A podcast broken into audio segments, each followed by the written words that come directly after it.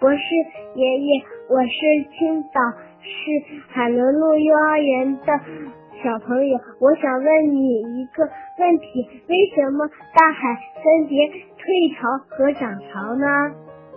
为什么有涨潮和落潮？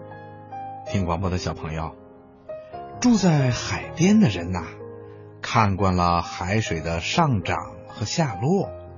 日久天长啊，就掌握了大海的规律，人们就把这种自然现象叫做潮汐。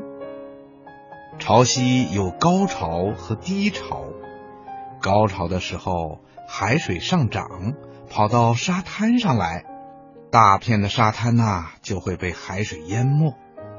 低潮的时候呢，海水退落了。原来被淹没的沙滩又出现了，海岸的涨潮和落潮，一天里呀要各发生两次。为什么会产生潮汐呢？也就是为什么会有涨潮和落潮呢？博士爷爷告诉你吧，原来呀，潮汐是月亮和太阳的吸引力引起的。因为月亮离地球近，所以起的作用啊，要比太阳还大。地球对着月亮的那一面，海水受到引力作用会上涨，出现高潮。地球背着月亮的那一面呢，也会形成高潮。海水流向出现高潮的地区，于是啊，就会使另外一些海面。出现低潮地区，也就是说啊，月亮的引力是引起涨潮和落潮的主要原因。另外呀，还有两种特殊的潮汐，叫大潮和小潮。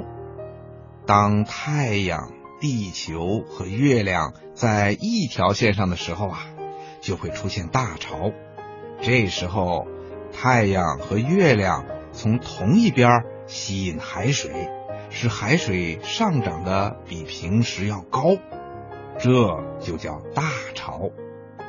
当太阳和月亮从不同的两边吸引海水的时候啊，吸引力会互相抵消一部分，这就使涨潮会比平时低一些，就叫小潮。听广播的小朋友，你听明白了吗？好啦，今天的小问号啊，博士爷爷就跟你说到这儿了，咱们下次节目再见吧。